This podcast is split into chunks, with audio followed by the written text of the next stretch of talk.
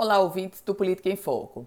A gente fala hoje sobre vacinação, a chamada D2, a segunda dose da vacina Coronavac. Aliás, no nosso Rio Grande do Norte, temos uma fila de cerca de 80 mil pessoas, para ser mais precisa para vocês.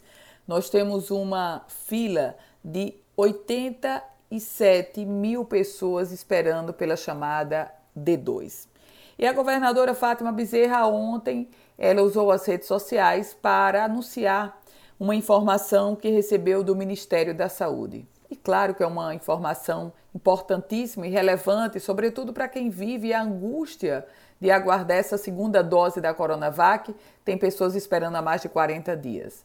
E o Plano Nacional de Imunização, gerido pelo Ministério da Saúde, já confirma que o Rio Grande do Norte vai receber 69.200 doses da Coronavac. Se você somar essa quantidade, aquelas 15.600 doses que nós recebemos no finalzinho da semana passada, então vamos chegar a 84.800 doses, ou seja, praticamente zerar a fila pela D2 da Coronavac.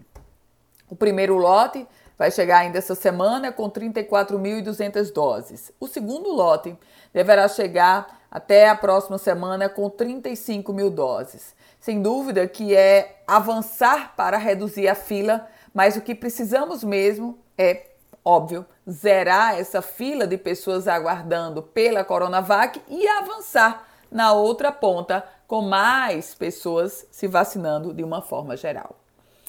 Eu volto com outras informações aqui no Política em Foco com Ana Ruth Dantas.